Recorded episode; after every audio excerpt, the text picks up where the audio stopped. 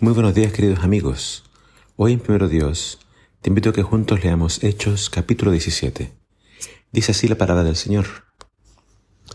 Mientras Pablo esperaba a Silas y a Timoteo en Atenas, le dolió mucho ver que la ciudad estaba llena de ídolos. Habló en la sinagoga con los judíos y con los que no eran judíos que creían en el Dios verdadero. También hablaba diariamente con la gente que estaba en la plaza de mercado de la ciudad algunos filósofos epicúreos y estoicos empezaron a discutir con él. Unos decían, ¿qué es lo que dice, este charlatán? Otros decían, parece que está hablando de otros dioses, porque Pablo estaba hablando de Jesús y de la resurrección. Entonces llevaron a Pablo a una reunión del consejo de la ciudad y le dijeron, queremos que nos expliques esta nueva enseñanza que estás presentando. Lo que dices es nuevo para nosotros.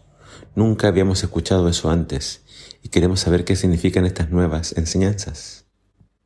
Todos los atenienses son inmigrantes que viven allí, ocupaban siempre su tiempo escuchando o hablando de las ideas nuevas que surgían.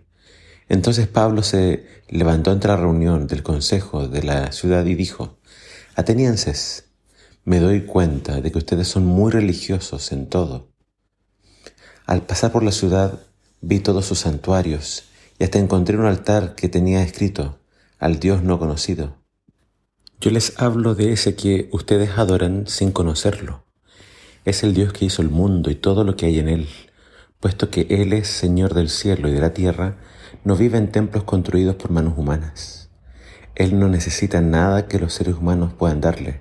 Al contrario, Él les da a todos vida, aire y todo lo necesario de un solo hombre Dios creó todos los, distintos seres humanos para que habitaran en todo el mundo y determinó cuándo y dónde debían vivir.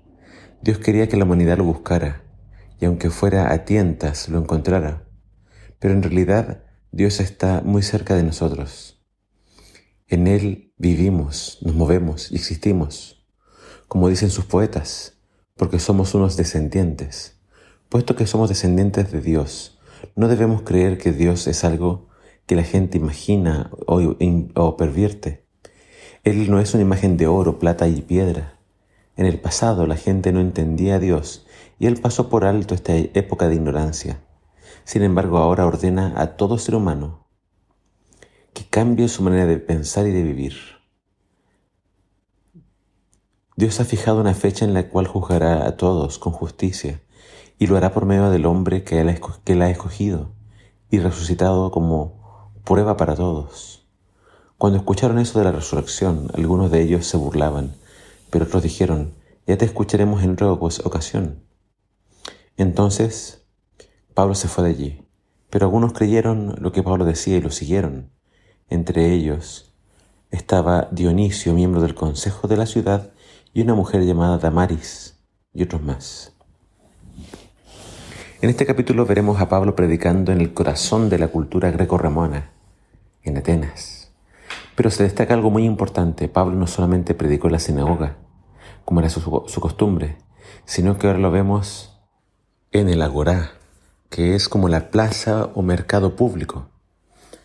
Un lugar obviamente muy concurrido, lleno de gente, y donde generalmente los filósofos se presentaban para compartir sus conocimientos e ideas Pablo decidió predicar en ese lugar. Y cuando lo escucharon, se dieron cuenta de que Pablo predicaba a un Dios que ellos no conocían, a Jesús. Y por tanto lo invitan al, al aerópago, que vendría a ser como un lugar muy prominente donde se reunía el consejo de la ciudad. ¿Cuál es el mensaje de Pablo? Dios es el creador, Él es el dueño de todo, Él no necesita de templos hechos por hombres. Él no sustenta, Él nos sustenta a nosotros, no nosotros a Él. Atenas era conocida por su gran cantidad de templos y de dioses, pero Pablo les predica sobre el Dios verdadero. Por contraste, todos los otros dioses griegos eran invenciones humanas, creados por la imaginación. Pablo les dice que para poder adorar a Dios no se necesita de imágenes de plata o de oro. Dios es misericordioso y está dispuesto a perdonar todas nuestras iniquidades, todos nuestros pecados, si nos arrepentimos y confesamos que seremos perdonados. Dios hará un juicio. Jesús es el juez. Jesús también es nuestro abogado. y también tomará nuestra causa. La salvación está más que asegurada. Jesús resucitó y nos ofrece la vida eterna. Los atenienses rechazaron a Pablo, pero no todos. Un pequeño grupo de creyentes fue ganado para Cristo. Cristo viene pronto. Su juicio está por comenzar.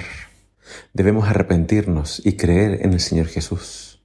Debemos hablar de Jesús abiertamente, especialmente con quienes aún no lo conocen. Que el Señor te bendiga.